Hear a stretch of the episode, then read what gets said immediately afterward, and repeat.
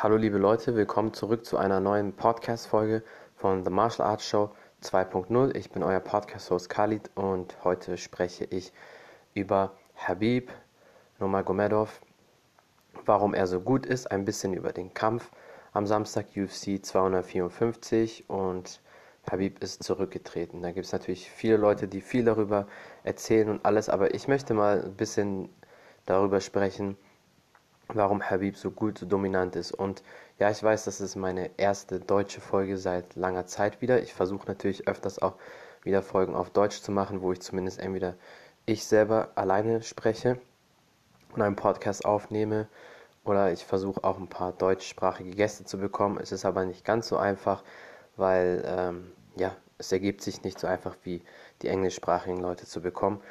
Ihr müsst nämlich bedenken, es muss auch ja ein Mehrwert für euch sein und unterhaltsam und es ist mit dem deutschsprachigen, äh, im deutschsprachigen Raum oder deutschsprachigen Leuten in der Entertainment-Industrie, sei es jetzt Musiker, Schauspieler und so weiter und so fort, nicht immer ganz so einfach, aber ich bleibe natürlich trotzdem dran.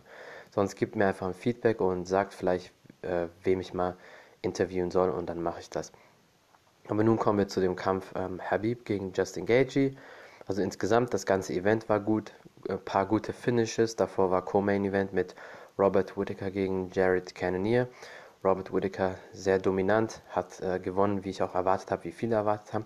Und beim Main Event Habib gegen Justin Gage haben viele gedacht, oh, heute riecht es aber sehr nach einer großen Überraschung, weil allein schon als Habib ähm, reingelaufen ist in die Arena, sah er kurz so aus, als ob er nicht er selbst ist. Aber ihr dürft nicht vergessen, sein Vater ist ja im Sommer gestorben und das ist kein halbes Jahr her. Dann ist ja klar, dass man auch so guckt. Aber da kommen wir auch gleich jetzt dann dazu, warum er so dominant ist. Und dann steigt er in Cage. Ähm, der Fight geht los, beginnt ein bisschen verhalten, abwartend. Beide, so die ersten zwei Minuten, gucken sich aus, bewegen sich hin und her. Ein Jab in der Luft von Habib, dann von Gaethje. Und dann nach zwei Minuten, wo die sich abgetastet haben, ging es sehr hektisch und sehr wild los. Typische Justin Gaethje-Moves. Justin ähm, versucht, um sein Leben zu schwingen und jemanden mit seiner ganzen Kraft zu treffen. Das macht einen müde, auch wenn man eine super Kondition hat. Ein paar Mal hat der Habib zwar hinterm Ohr getroffen, aber Habib hat selbst im Stand ähm, dominiert, zumindest sehr viel Druck ausgeübt. Ähm, Cage kontrolliert, die Mitte des Cages kontrolliert, hat selber äh, Justin mit ein paar guten Jabs getroffen, auch mit einer guten Rechten, ähm, mit einem Frontkick zum Körper, einmal auch ein Frontkick zum Gesicht.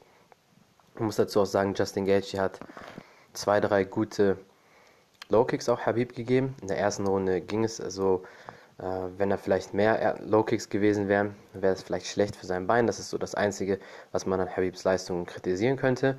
Ähm, dann hat er versucht, einen Takedown zu machen. Justin Gaethje hat das eine Takedown mit viel Kraft ähm, verteidigt, was aber auch logisch ist. Jeder Kämpfer kann einen Takedown vielleicht verteidigen, zwei, drei, selbst Conor McGregor hat es geschafft.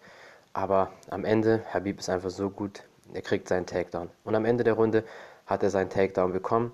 Er hat von ein bisschen weiter weg, ähm, wie man im Englischen sagt, äh, geshootet, geschossen, also ist ähm, nach vorne gesprungen, hat das Takedown gemacht und in der Drehung hat er sich rausgedreht, ist dann auf äh, Justin Gaethje draufgekommen. Ende der Runde waren so 30, 40 Sekunden, hat ein paar Schläge gegeben. Justin Gaethje hat versucht, auch ein paar zurückzugeben, aber war eine dominante Position für Habib. Die Runde ist eigentlich eine Habib-Runde, auch wenn manche sogar Justin die Runde gegeben haben, nur weil er ein paar Treffer gelandet hat, die paar Low-Kicks gemacht hat. Aber okay. Und dann zweite Runde. Man merkt schon, dass Justin sich ein bisschen verausgabt hat, weil er, wie gesagt, immer um sein ganzes Leben quasi schwingt und seine ganze Kraft in jeden Schlag reinsetzen will, was einfach falsch ist.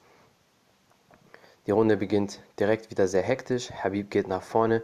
Der Druck, den Habib erzeugt, ist einfach so stark. Er hat Justin Gaethje dazu gezwungen, dass er immer nach außen quasi wegrennen muss, immer entweder nach links oder nach rechts und Habib konnte den Cage kontrollieren. Dann bekommt Habib wieder seinen Takedown. Justin versucht sich zur Seite rauszudrehen. Habib ist so stark und das hat ihn wahrscheinlich schockiert, dass Habib doch stärker ist, als er gedacht hat. Das ist bei allen seinen Gegnern, die denken immer so, ja, so stark kann er nicht sein. Aber wenn DC, Luke Rockhold, Cain Velasquez, wenn diese Leute, die viel schwerer sind als Habib, DC ist ein Heavyweight, DC wiegt so 118 bis 120 Kilo, je nachdem wie viel er ist.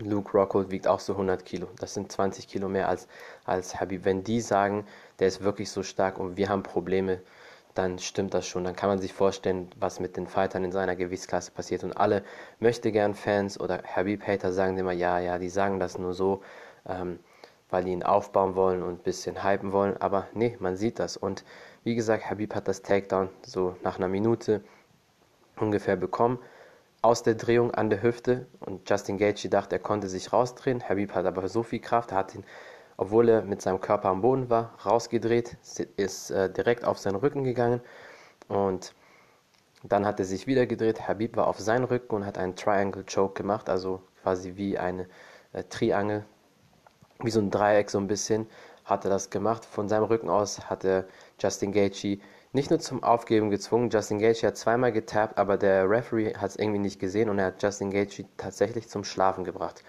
Und dann ist Justin Gaethje quasi kurz ähm, ja, eingeschlafen. Wie ausgenockt ist das, aber bei, wenn man gechoked wird, ist es zum Glück nicht so schlimm. Also die Schmerzen, beziehungsweise man hat gar keine so richtigen Schmerzen und es sind keine Langzeitfolgen.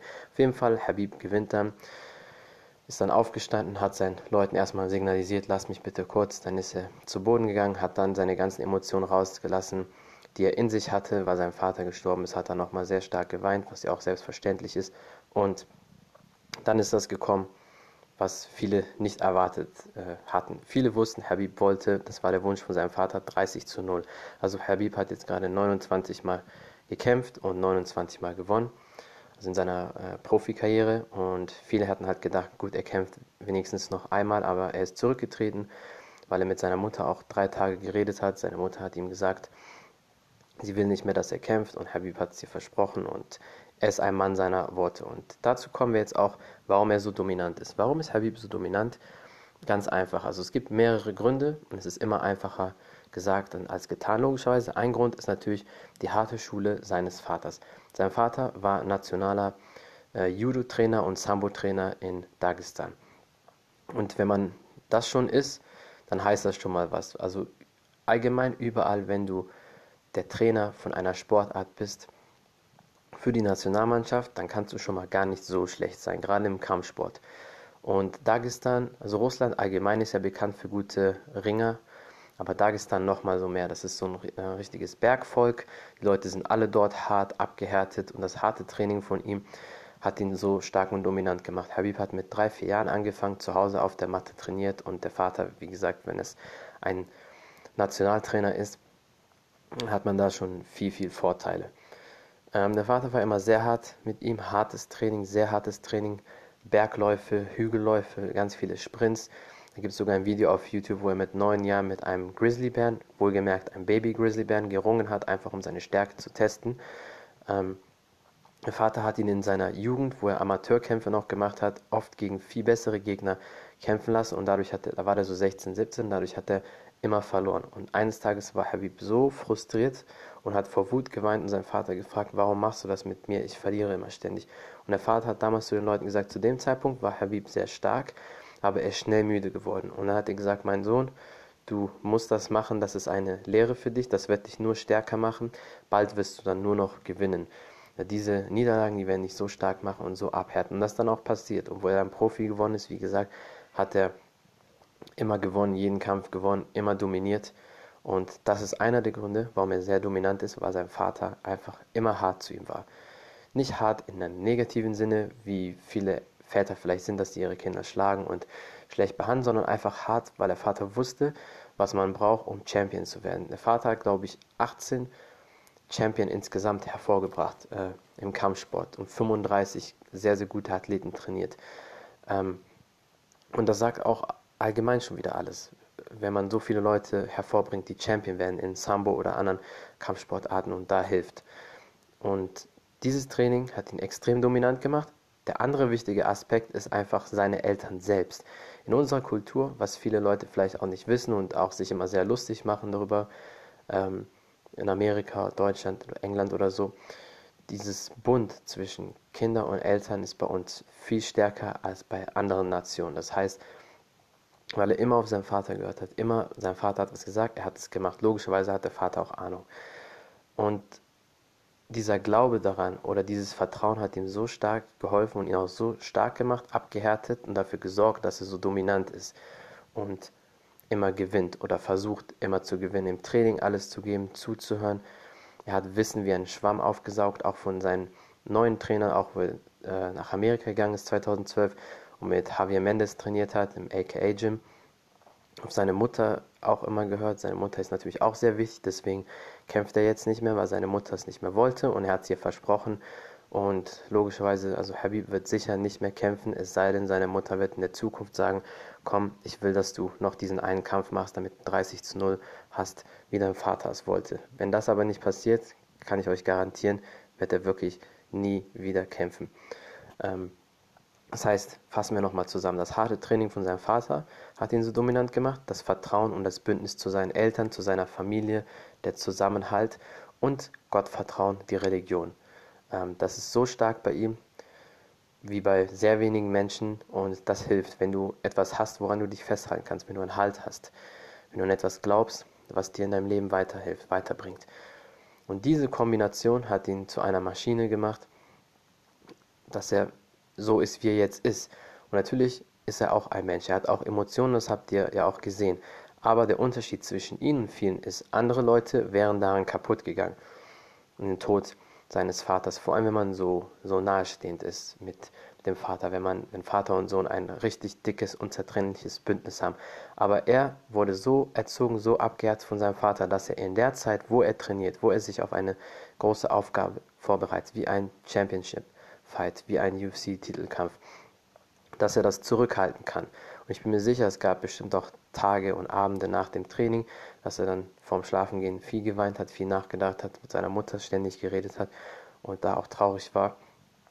Aber er hat es geschafft, diese Emotionen zu kontrollieren. Und das ist eine Stärke, die nur sehr wenige Menschen besitzen. Und da kann man sagen, was man will, aber Habib ist ein richtiger Mann.